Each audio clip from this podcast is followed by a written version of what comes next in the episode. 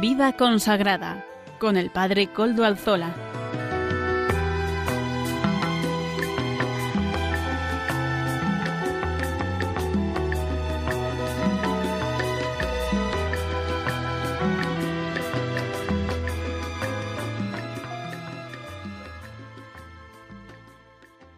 Buenas tardes, hermanos, amigos, oyentes todos.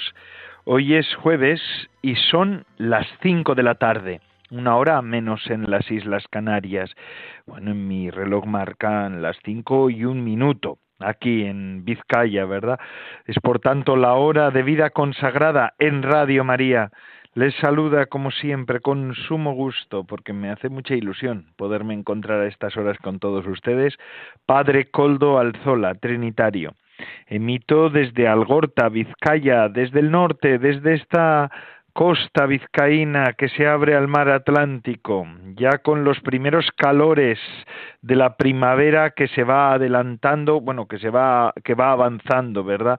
hacia hacia el verano, el verano que va adelantándose. Sé también que en muchos otros lugares de España el calor está empezando a apretar.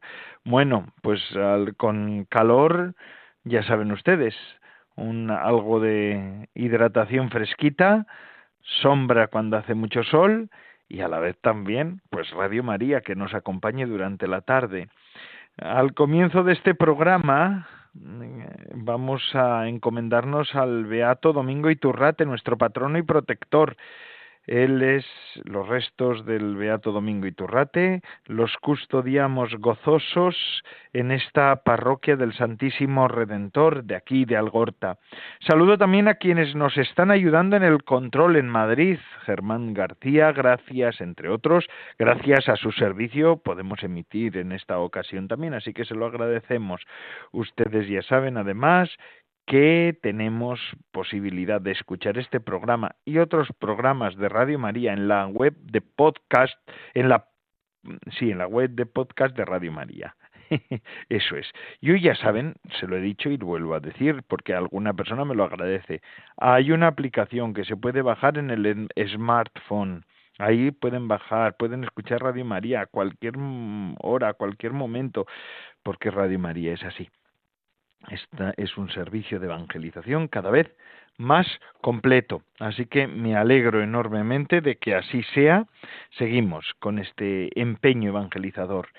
Y feliz día. Hoy es 27 de abril de 2023. Seguimos en Pascua y estamos en las primerísimas vísperas de la jornada de oración por las vocaciones, que será el domingo del Buen Pastor, el cuarto domingo del tiempo de Pascua. Y ayer, al hilo de todo esto, el Papa Francisco, durante la audiencia general, habló sobre el afán evangelizador haciendo hincapié en el papel de los santos, de los religiosos y también de las religiosas, en particular de los que viven una vida monástica. Los monjes son el corazón palpitante del anuncio, dijo el Papa Francisco. Curiosamente, son el corazón que late.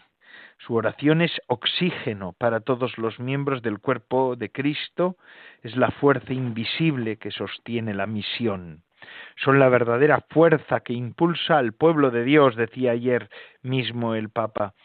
El Papa Francisco utilizó también el ejemplo del monje armenio San Gregorio de Narek, a quien declaró doctor de la Iglesia en 2015. El Papa destacó cómo la vida de San Gregorio en el monasterio fue decisiva en su misión de llevar la misericordia al mundo. Lo que más llama la atención en, de San Gregorio de, Narek, decía el Papa, es la solidaridad universal de la que es intérprete. Al final de la audiencia, el Papa dirigió un saludo especial a un grupo de jóvenes que recibieron también el sacramento de la confirmación. les animaba a cada uno a ser testigos alegres de Cristo entre los compañeros, testigos gozosos de Cristo entre sus iguales, les decía el Santo Padre, el Papa Francisco. Anunció también, animó también a todos los eh, presentes en la plaza de San Pedro a acordarse de Ucrania en sus oraciones, en esta contienda dolorosa de Ucrania, ha de acabarse y para eso necesitamos todos arrimar el, el, hombro también con nuestra oración. Vamos a pedir al Señor por el por para que se acaben ya estas guerras y en concreto la guerra de Ucrania. Pero todo esto se lo vamos a escuchar al mismo Papa, vamos a escuchar la intervención que él tuvo en castellano, porque siempre suele hacer un resumen de su catequesis en castellano, y ahora la escuchamos. Vamos a escuchar pues al Papa Francisco. Queridos hermanos y hermanas, continuamos la catequesis dedicadas a los testigos del Evangelio que son ejemplos de celo apostólico. Hoy reflexionamos sobre los monjes y las monjas ellos son hermanos y hermanas que renuncian a sí mismos, renuncian al mundo para imitar a Jesús en el camino de la pobreza, la castidad y la obediencia. Y rezan intercediendo por todos. Lo que anima la vida de estos consagrados es el amor. El amor que se traduce en oración de intercesión. Ellos rezan por nosotros. Podemos decir que su plegaria incesante es una fuerza invisible que sostiene la misión de la Iglesia. Un modelo de intercesión, por ejemplo, es San Gregorio de Narek, un monje armenio que vivió alrededor del año 1000. En sus escritos, que combinan poesía y oración, destaca su, su sentido de solidaridad universal. Él es consciente de que comparte el destino de todos los hombres y dedica su vida a interceder por ellos. Su celo apostólico nos enseña a pedir misericordia para el mundo, rezando por los que no rezan y no conocen a Dios. Muchísimas gracias, Santo Padre, por estas palabras. Ya han escuchado el, el, compendio, vamos a decir, el resumen de la catequesis de ayer, de la audiencia general del Santo Padre de ayer, miércoles 26 de abril. Y ahora sí, vamos a eh, comenzar a darle a dar paso a los contenidos del día de hoy del programa de vida consagrada en el que estamos. Comenzaremos dando la voz a nuestros obispos, a los pastores de la Iglesia. En el día de hoy nos acompañará con su disertación, con sus palabras, don Joaquín María López de Andújar y Cánovas del Castillo. Es el obispo emérito de Getafe y miembro de la Comisión Episcopal de Vida Consagrada. Hoy además entrevistaremos en directo al padre Luis Miguel Alaminos Montealegre. Es el rector del Santuario de la Virgen de la Cabeza en Jaén. hoy lo, lo, entrevistamos porque estamos en las primerísimas vísperas de la gran romería de ese santuario, la romería más antigua de España. Amaro Villanueva nos ofrecerá, como siempre, el espacio música para evangelizar y tampoco faltan a la cita semanal el matrimonio Salvador Morillas y Lourdes Muñoz. Ellos son amigos de la comunidad de San Juan, quienes nos están acompañando durante todos estos meses ya en la sección de formación. Y la comunidad de San Juan, saben ustedes que fue fundada por, por Adrien von Speyer y por Hans Urs von Balthasar. Vamos a seguir con el libro de Adrien von Speyer, Anquila Domini, la esclava del Señor, más mariano imposible. Además, por eso nos encanta, nos encanta a nosotros. Y así, sin más, vamos a comenzar escuchando a don Joaquín María López de Andújar y Cánovas del Castillo, que es el obispo emérito de Getafe y miembro de la Comisión Episcopal de Vida Consagrada. Adelante, don Joaquín. Muy queridos hermanos y hermanas de la vida consagrada. La evangelización es sin duda la preocupación constante de todos nosotros. Nuestro deseo más hondo es que todos los hombres puedan recibir esa luz, ese gozo, esa alegría profunda que nos da el encuentro con Jesucristo, que nosotros hemos vivido de una manera tan intensa a lo largo de toda nuestra vida, desde aquella primera llamada que escuchamos. Hemos estado con el Señor y sabemos que estar con el Señor es algo que llena la vida y por eso queremos comunicarlo. El Señor es nuestro guía, nuestro pastor, que nos acompaña y llena de esperanza en todos los momentos incluso en los más amargos. Y eso queremos transmitirlo a los demás. La exhortación apostólica Evangelii Nunciandi de San Pablo VI es el gran documento de la Iglesia sobre la evangelización. Es, como lo llama el Papa Francisco, la carta magna de la evangelización en el mundo contemporáneo, la obra maestra de San Pablo VI. Aunque fue escrita en el año 1975, sigue diciendo el Papa Francisco, tiene una gran actualidad y es como si hubiera sido escrita ayer. A ella hemos de remitirnos para entender lo que significa evangelizar. La evangelización, nos dirá San Pablo VI, está íntimamente unida al testimonio. Por eso Él nos hace tres preguntas. ¿Crees verdaderamente en lo que anuncias? ¿Vivís lo que creéis? ¿Prediquéis verdaderamente lo que vivís? No nos podemos contentar con respuestas fáciles. Nos tenemos que dejar guiar por la acción del Espíritu y dejarnos llevar por los caminos de la santidad hasta llegar a donde Él quiera llevarnos. Los llamados por Dios a la vida consagrada, hemos de sentir de una manera muy fuerte la llamada a la santidad con la certeza de que cuanto más santa sea nuestra vida, mayor capacidad de evangelización tendremos. Hemos de vivir esa llamada a la santidad como un don que debe ser acogido con docilidad y confianza para que dé muchos frutos en nosotros y en los demás. Pablo VI enseña que el celo por la evangelización brota de la santidad, brota del corazón que está lleno de Dios. Estamos llamados a una vida de santidad alimentada por la oración y sobre todo por el amor a la Eucaristía. Si queremos ser evangelizadores, hemos de llevar una vida verdaderamente eucarística. La Eucaristía es banquete de comunión, banquete de amor, que abre nuestro corazón a los hermanos y despierta en nosotros el espíritu humilde de servicio que movió a Jesús a lavar los pies a los discípulos.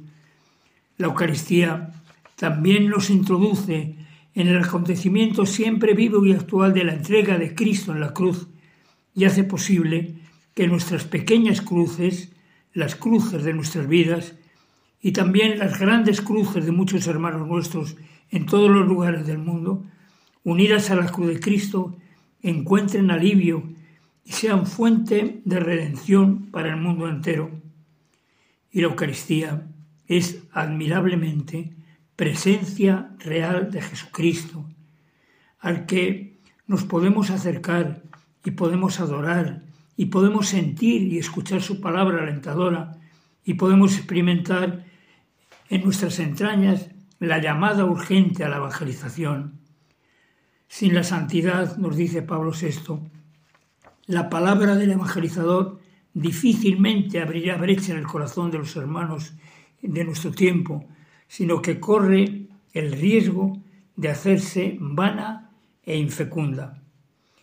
Queridos amigos y hermanos, estamos en el tiempo de la Pascua, tiempo de alegría y de esperanza.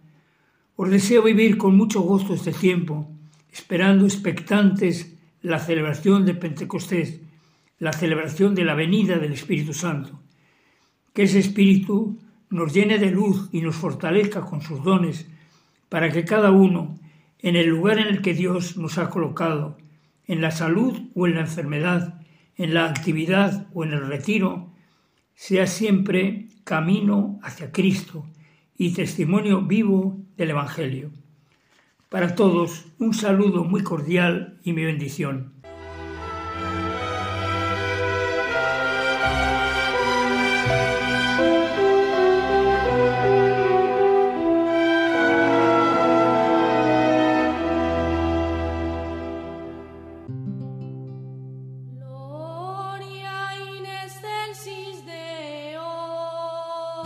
¿Por qué buscáis entre los muertos a quien vive?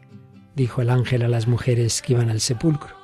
En efecto, Jesús no es un personaje histórico del pasado, sino que es el resucitado siempre vivo en medio de su iglesia. Y hoy también nos dice, como los discípulos de Maús que habían perdido la esperanza, ¿no era necesario que el Mesías padeciera para entrar así en su gloria? Al final de su camino, El corazón de esos discípulos ardía de fe, esperanza y caridad. Ayúdanos a seguir extendiendo ese fuego pascual en los corazones de nuestros contemporáneos con tu oración, compromiso voluntario y donativo. Puedes informarte de cómo colaborar llamando al 91 822 8010 o entrando en nuestra página web radiomaria.es. Radio María difundiendo la gran esperanza con aquella que es causa de nuestra alegría.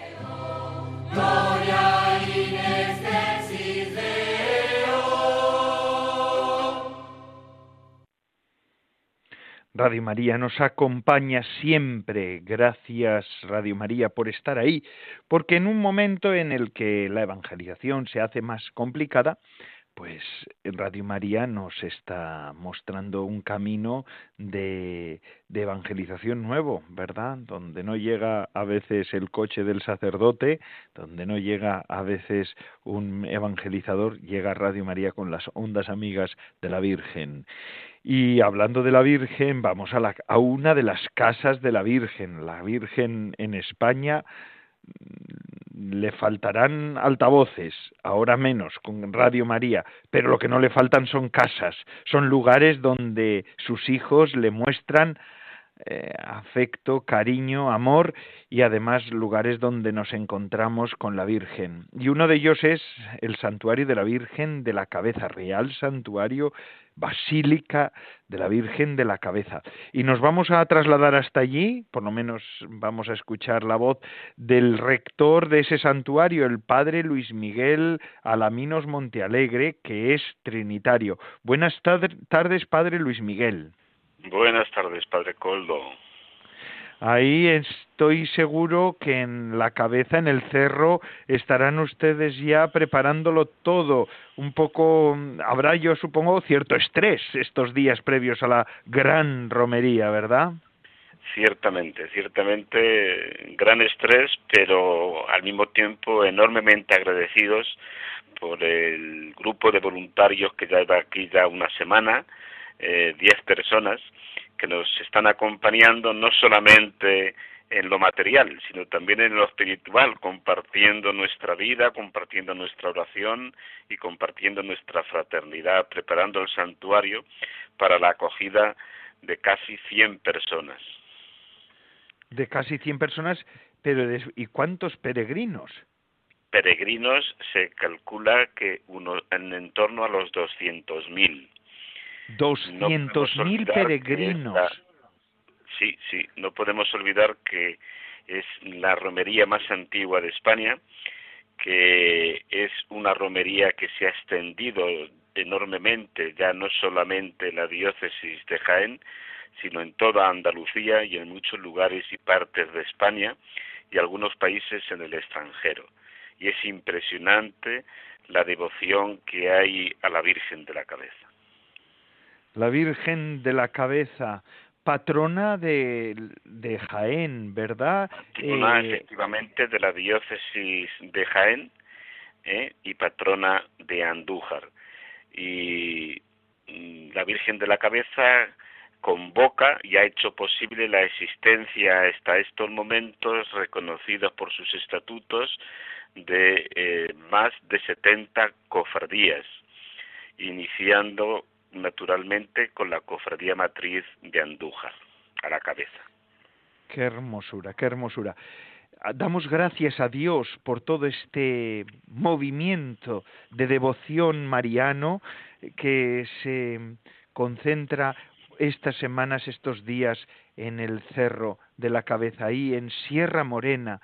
¿Desde cuándo podemos datar la aparición de la Virgen, esta devoción que ha ido creciendo y que mm, con el tiempo, con el paso de los años, no solamente no ha ido menguando, sino que yo diría que ha ido como extendiéndose, ¿verdad? Más allá de los límites propios geográficos que pues antiguamente no se podían trasvasar porque la geografía era una barrera. Hoy que ya no es una barrera, hay devotos de la Virgen de la Cabeza en toda España y en todo el mundo. Pero ¿desde cuándo empieza todo esto, Padre Luis Miguel? Sí, la, eh, la aparición de la Virgen data del 1227 y estamos a punto de celebrar su octavo centenario desde la aparición al pastor de Colomera Juan de Rivas, siempre un hombre humilde, sencillo, a quien la Virgen le salió al encuentro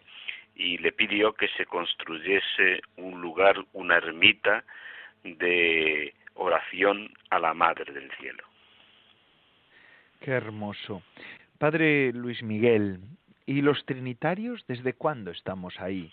Cuidando de esa devoción, amando a la Virgen. Además, ese lugar ha sido especialmente significativo para nosotros en los últimos años, en los últimos, digamos así, eh, decenios. Ha sido también seminario para nosotros, pero yo recuerdo, yo recuerdo, Padre Luis Miguel, escucharles al primer grupo de, de religiosos que fue, eran entonces ellos eran estudiantes, ¿verdad?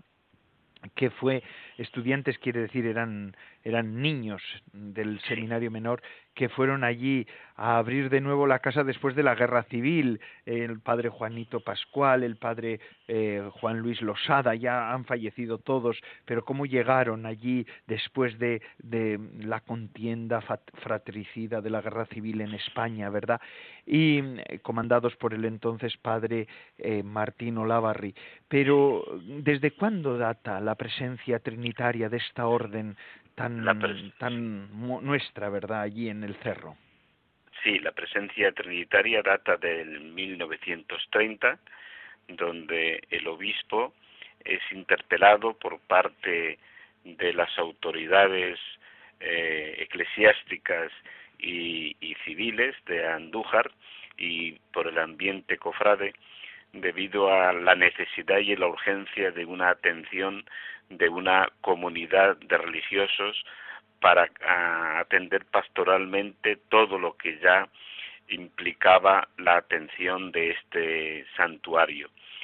Y desde entonces, ininterrumpidamente, estamos los trinitarios aquí como custodios en nombre del señor obispo de la Mitra y eh, a excepción de la contienda, como se decía, civil, mm, durante tres años estuvimos ausentes y aquí también eh, murieron fusilados tres hermanos trinitarios que han sido beatificados, reconocidos por la Iglesia y que suponen para nosotros un gran tesoro de lo que eh, significa ese estar al lado de María, Nuestra Señora de la cabeza, y estar dispuestos a dar y a entregar nuestra vida por la fe en Jesús y por el seguimiento de Jesús.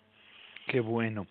Estos días vendrá el obispo, supongo. ¿Cómo es la romería para los que no podemos llegar allí, pero vamos a seguirla espiritualmente? Sí, sí. El señor obispo de la diócesis preside la celebración eh, Eucaristía Pontifical, que será transmitida por Canal Sur, eh, concelebrada por alrededor de 40 sacerdotes, entre trinitarios y sacerdotes provenientes fundamentalmente de la diócesis de Jaén y de alguna otra diócesis de España, y en donde están también presentes un número importante de representaciones civiles, desde eh, la delegada del gobierno en Andalucía, la subdelegada del gobierno en Jaén, eh, autoridades mm, militares, y es una gran concentración que implica un gran despliegue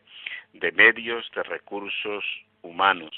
Tenemos que pensar que para la atención de todos estos peregrinos y todo lo que comporta la romería, nos comentaban el otro día en el plan del cerro de seguridad, del plan de seguridad, que están alrededor de 300 personas implicadas. Bendito sea el Señor para que no haya ningún problema esos días, porque la devoción se palpa, se palpa en la procesión, se palpa en las celebraciones, se palpa también en los confesonarios. Hay que invitar a los peregrinos a que también vayan a recibir el perdón sacramental estos días para poder comulgar en gracia y así poder culminar, ¿verdad?, esa peregrinación que es eh, física, que es eh, de camino, se culmine también en el ámbito espiritual, poder recibir al Señor en la Eucaristía, a los pies de la Madre, junto a la Madre, es como estar en casa de la Madre, estar en Nazaret con María, recibiendo a Jesús. Eso es, para nosotros es una gran responsabilidad pastoral este lema de a Jesús por María. Entonces, cada día estamos y somos más conscientes de la importancia de que María nos tiene que llevar al encuentro con Jesús, el Maestro, el Salvador. Y por ello cuidamos con esmero la celebración de las Eucaristías y de forma muy especial el confesionario en particular en esta romería, pues nosotros nos vamos turnando tanto trinitarios como sacerdotes que vienen de otros lugares, prácticamente desde el viernes hasta el domingo por la mañana, que es la celebración pontifical, pues eh, cada dos horas un sacerdote atiende el confesionario y en muchos casos y según necesidades dos. Qué bueno, qué bueno, don Padre Luis Miguel, es una alegría poder poder encontrarnos un lugar así, ¿verdad? Habrá muchas historias, muchas personas que irán desde lejos, lágrimas que se verterán estos días en el cerro, va a ser verdaderamente emocionante, supongo.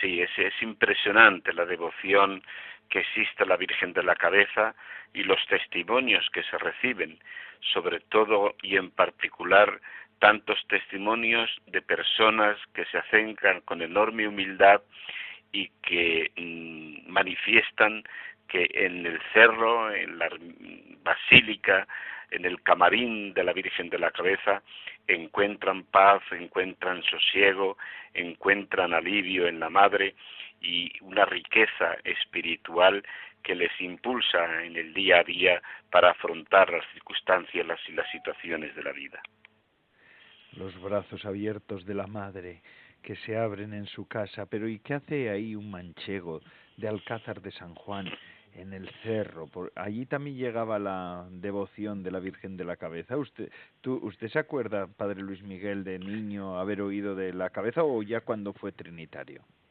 Yo sí, sí, recuerdo perfectamente porque cuando yo era alumno de nuestro colegio trinitario de Alcázar, donde teníamos un seminario, pues ahí con frecuencia eh, estábamos muy en relación con los seminaristas y se vivía con mucha ilusión ese paso posterior desde Alcázar al santuario de la Virgen de la Cabeza. Era un lugar, como se ha indicado anteriormente, que para los trinitarios ha sido particularmente relevante, sobre todo en el ámbito de la formación de los candidatos a la vida religiosa trinitaria. Y posteriormente también llegaban a mi conocimiento la existencia de al menos cuatro cofradías en la diócesis de Ciudad Real, el Toboso, Herencia, eh, Ciudad Real, Puerto Llano, eh, Almodóvar del Campo, la tierra de nuestro reformador, donde existe una gran devoción a la Virgen de la Cabeza. Qué hermoso, qué hermoso. Durante los siglos XVI y XVIII al XVIII la romería de la cabeza fue una de las más importantes de España. De ahí las citas de Cervantes y Lope de Vega verdaderamente un, prodigio que durante tantos años se mantenga esta devoción, se cuiden. Sé que hace poco la Virgen también ha peregrinado, la imagen de la Virgen, la imagen veneranda, ha, ha peregrinado a, al pueblo, a la ciudad de Andújar, que es ciudad noble y muy mariana. Así, se, así lleva ese título, ¿verdad, Padre? Sí, sí. Sí, sí, ha habido un consenso de todas las eh, los partidos políticos que pertenecen al ayuntamiento y que forman el consistorio, donde ha sido declarada la muy ilustre ciudad mariana de Andújar. Es cierto que es un gran testimonio que el pueblo de Andújar da a, a la Virgen, la consideran una gracia grande, muy suya, muy de la, de la ciudad, muy enraizada y ciertamente que es algo que, una experiencia espiritual que aúna fuerzas más allá de ideologías y formas de pensar. Qué bueno que hoy, en el momento en el que estamos viviendo, eh, o el momento en el que estamos viviendo en España, haya una devoción tan fuerte a la Virgen que aúne a los distintos, a los distintos partidos eh, que a veces aparecen ahí en una convulsión de gresca, ¿verdad? Pues en torno a la Virgen María, ¿no? Todavía España Todavía Andalucía sigue siendo tierra de María, tierra mariana, Padre Luis Miguel, usted lo podrá constatar, ¿verdad? Gracias a Dios todavía tenemos ese baluarte de, eh, de religiosidad católica que es la devoción a la Virgen. Efectivamente, efectivamente. Eh, una gran riqueza de la presencia trinitaria en el santuario es el constatar y el poder acompañar a tantas y tantas personas que se vuelcan. Es impresionante eh, en otoño, eh, en primavera, como los fines de semana son miles de personas los que vienen al santuario y no cesa de venir durante la semana personas con sus autobuses, sus excursiones, sus peregrinaciones, con un corazón lleno de fe y confianza en María.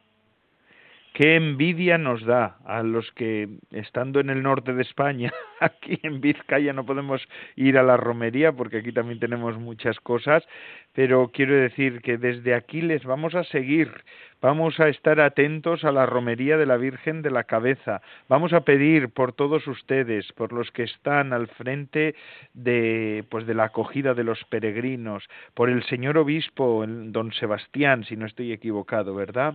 Sí Sí, es impresionante el cariño que nuestro señor obispo eh, prácticamente después de llegar a la diócesis hace un año y cinco meses, el cariño que ha cogido al santuario, la relevancia que tiene en su corazón y el impulso que le, que le quiere dar.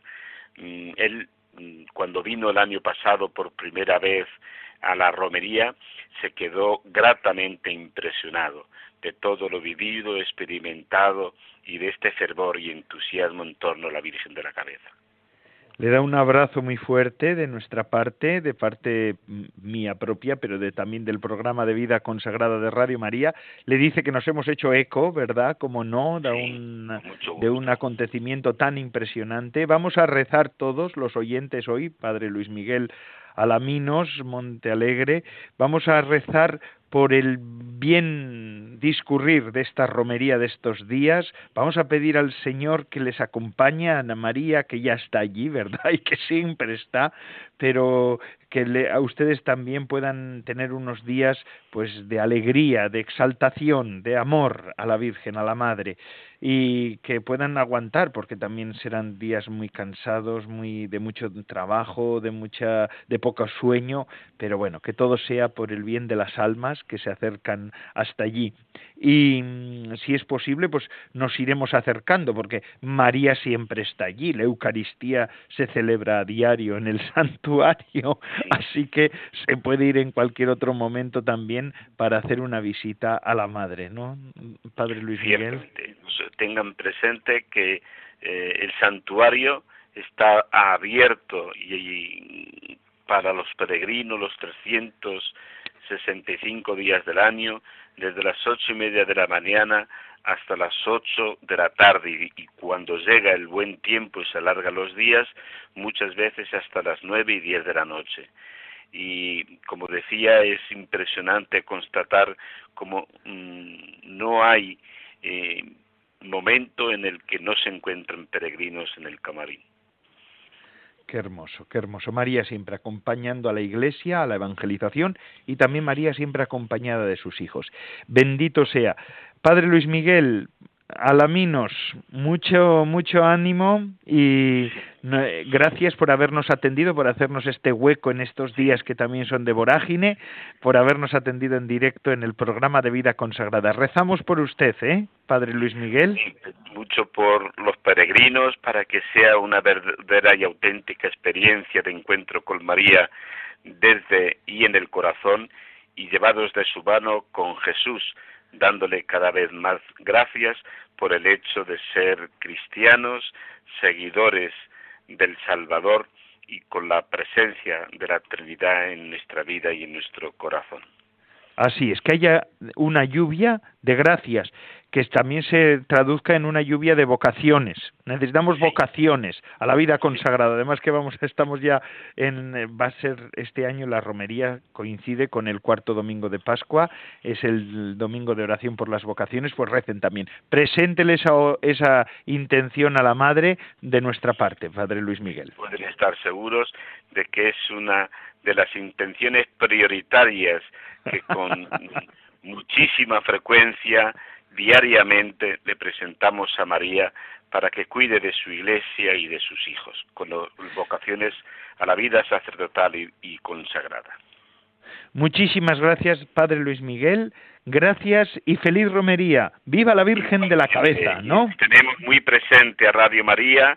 Agradecemos enormemente este gesto de que de la cabeza se haga presente en el programa de la vida consagrada y todas vuestras intenciones, necesidades, de forma muy especial, de los enfermos, de los impedidos, de los que están privados de libertad o lo están pasando mal en estos momentos, están particularmente presentes en nuestra oración ante la Virgen de la Cabeza.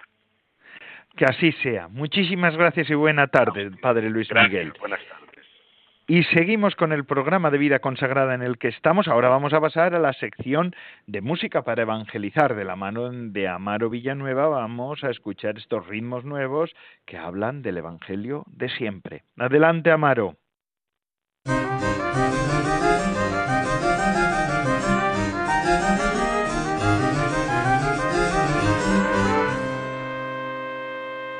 Buenas tardes, bienvenidos a la sección de música para evangelizar.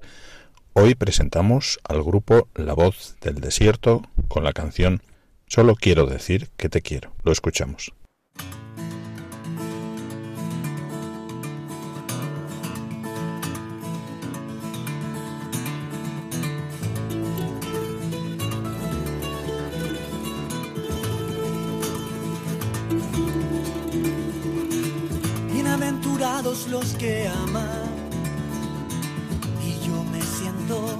Amado Señor. Bienaventurados los que lloran, con tus lágrimas se forman ríos que conducen hasta Dios.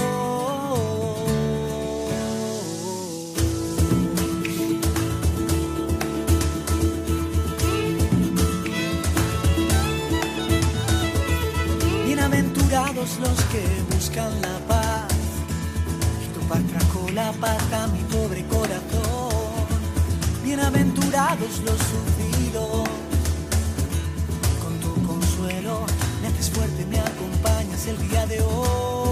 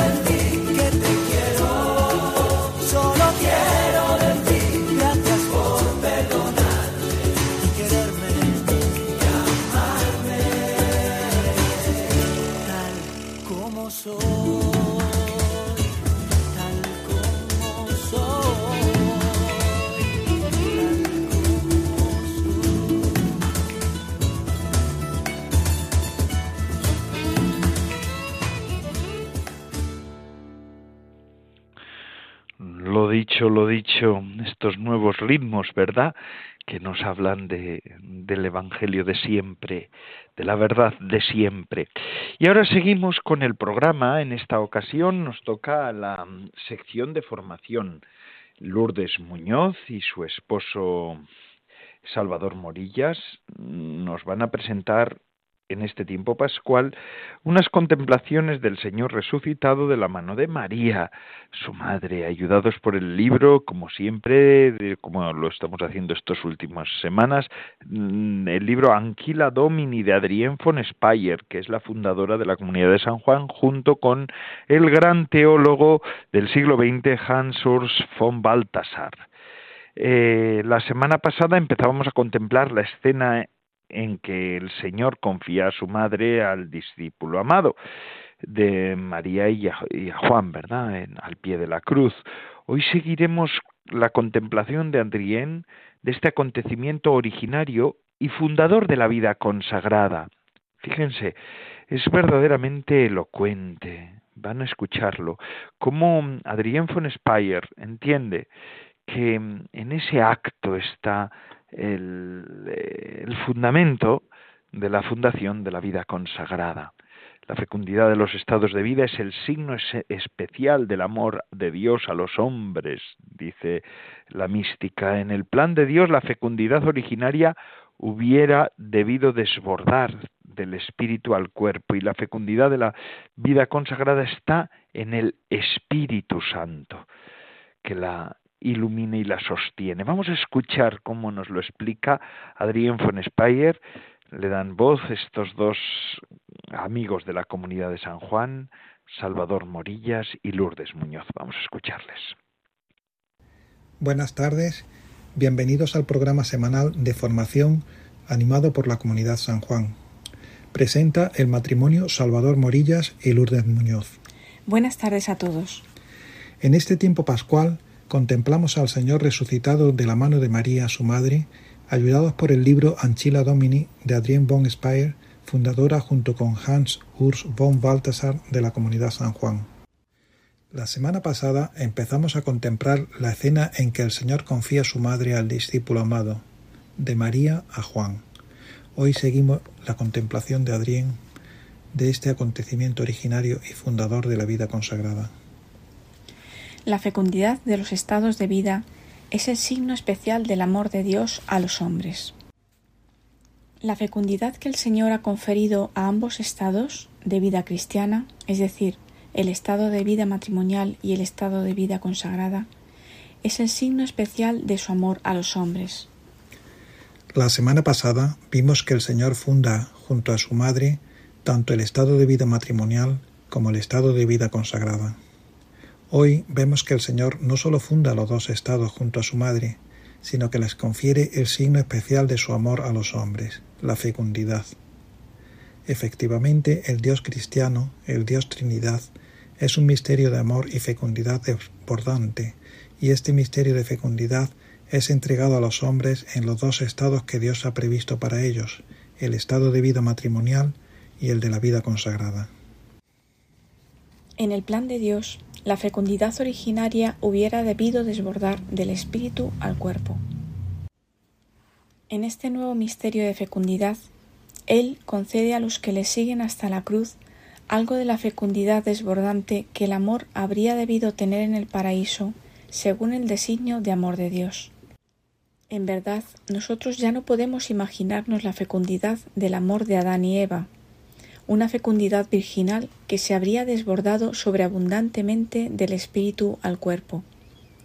Todo lo que sabemos de ella son esos restos que han quedado después de la caída del pecado original, el encadenamiento de la fecundidad a la unión corporal y a las penas y fatigas que resultan de esa unión. Ahora, después de contemplar la entrega de la fecundidad a los dos estados de vida, Adrián se centra más en la fecundidad del estado de vida consagrada. En el matrimonio, en el caso de que la unión matrimonial sea agraciada por la llegada de hijos, su presencia es un testimonio visible de la fecundidad otorgada por Dios a los hombres. Esta visibilidad, sin embargo, se transforma en una invisibilidad en el estado de vida consagrada. Aquí, la renuncia al matrimonio que se hace siguiendo al Señor pobre, casto y obediente podría parecer también sinónimo de infecundidad para los consagrados y las consagradas. Sin embargo, vemos que no es así.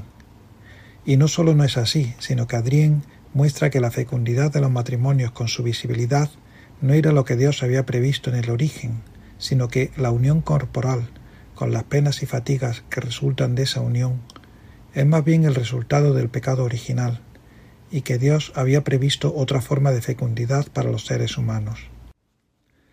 Una fecundidad inimaginable para nosotros, en la que, sin embargo, fecundidad virginal que se había desbordado sobreabundantemente del espíritu al cuerpo.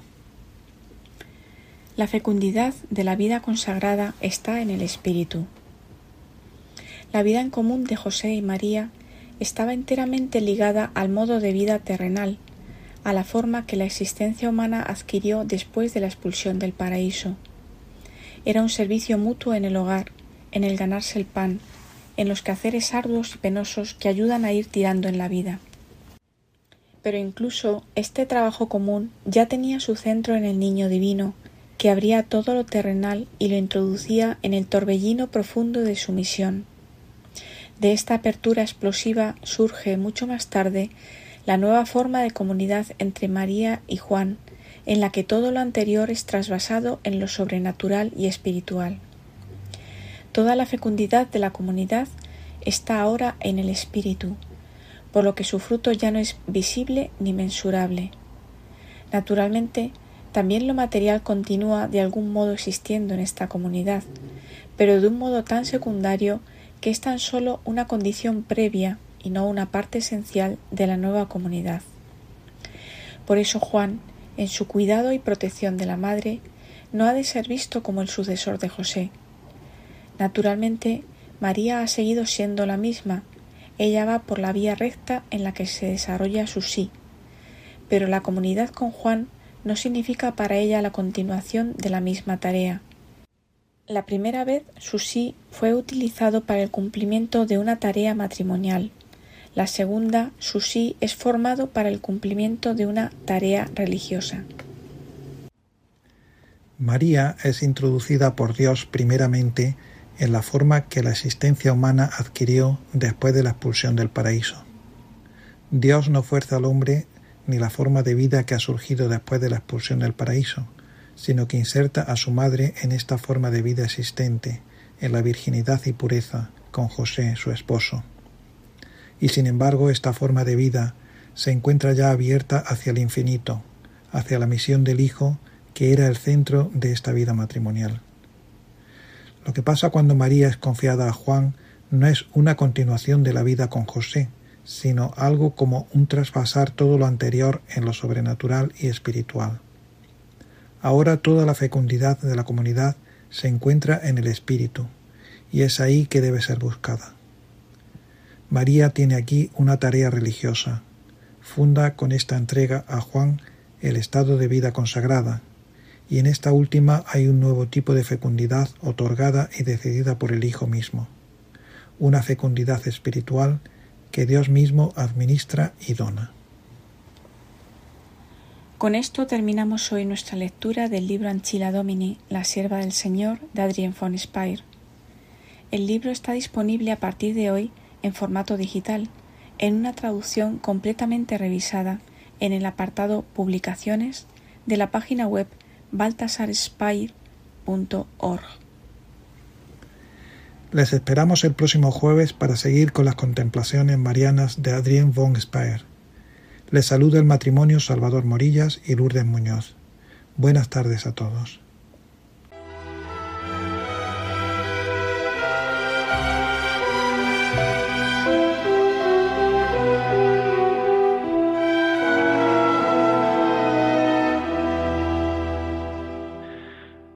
Muchísimas gracias, Salvador Morillas, Lourdes Muñoz, matrimonio, amigo de la comunidad de San Juan, por estas palabras que nos han dirigido en esta formación de este día. Y fíjense antes de despedirme quisiera recordar que la Iglesia celebra el día 30 de abril, es decir, este domingo que viene, la Jornada Mundial de Oración por las Vocaciones y la Jornada de Vocaciones Nativas. Este año el lema es Ponte en camino, no esperes más. Esta campaña se difunde de manera conjunta por el Servicio de Pastoral Vocacional de la Conferencia Episcopal Española, la Conferencia Española de Religiosos, CONFER, Obras Misionales Pontificias, OMP, y la Conferencia Española de Institutos Seculares, CEDIS. El Domingo del Buen Pastor es el cuarto de Cuaresma y es el día elegido para celebrar la, de forma conjunta las dos jornadas. La Jornada Mundial de Oración por las Vocaciones, de carácter universal, que pretende suscitar en todos los jóvenes la pregunta por su vocación y que la comunidad cristiana promueva las vocaciones cristianas con la oración y el acompañamiento y también la jornada de vocaciones nativas que busca sostener las vocaciones de especial consagración que surgen también en los territorios de misión, para que ninguna de ellas se quede frustrada por falta de recursos. Para ello, además de la oración, promueve también la colaboración económica, siempre que sea posible. Tienen también sus cauces. Me gustaría también hacerme eco de unas breves palabras, un extracto del mensaje del Santo Padre para este año. Este año les propongo reflexionar y rezar, guiados por el tema vocación, gracia y misión. Es una ocasión preciosa para redescubrir con asombro que la llamada del Señor es gracia, es un don gratuito y al mismo tiempo es un compromiso a ponerse en camino, a salir para llevar el Evangelio. Estamos llamados a una fe que se haga testimonio, que refuerce y estreche en ella el vínculo ante la vida de la gracia a través de los sacramentos y de la comunión eclesial y el apostolado en el mundo. Animado por el Espíritu, el cristiano se deja interpelar, dice el Papa, por las periferias existenciales y es sensible a los dramas humanos, teniendo siempre bien presente que la misión es obra de Dios y no la llevamos a cabo solos, sino en la comunión eclesial, junto con todos los hermanos y hermanas guiados por los pastores, porque este es desde siempre y para siempre el sueño de Dios, que vivamos con Él en comunión de amor. Pues con estas palabras del Santo Padre, del Papa Francisco para esta jornada, concluyo el programa de vida consagrada de Radio María. Gracias a todos los que semana tras semana nos ofrecen su fidelidad y también su compañía. Es gozoso contar con todos ustedes porque ustedes son la razón de ser de nuestro programa y la de los programas de vida consagrada, de, todos los programas de la radio de la Virgen. Les dejo ahora con la hora feliz, el espacio dedicado a los más pequeños de la casa. Y además ya saben que esto no para, porque Radio María transmite 24 horas. Se despide de todos ustedes, Padre Coldo Alzola, Trinitario. Recen por mí yo lo hago por ustedes. Hasta la semana que viene, si Dios lo quiere.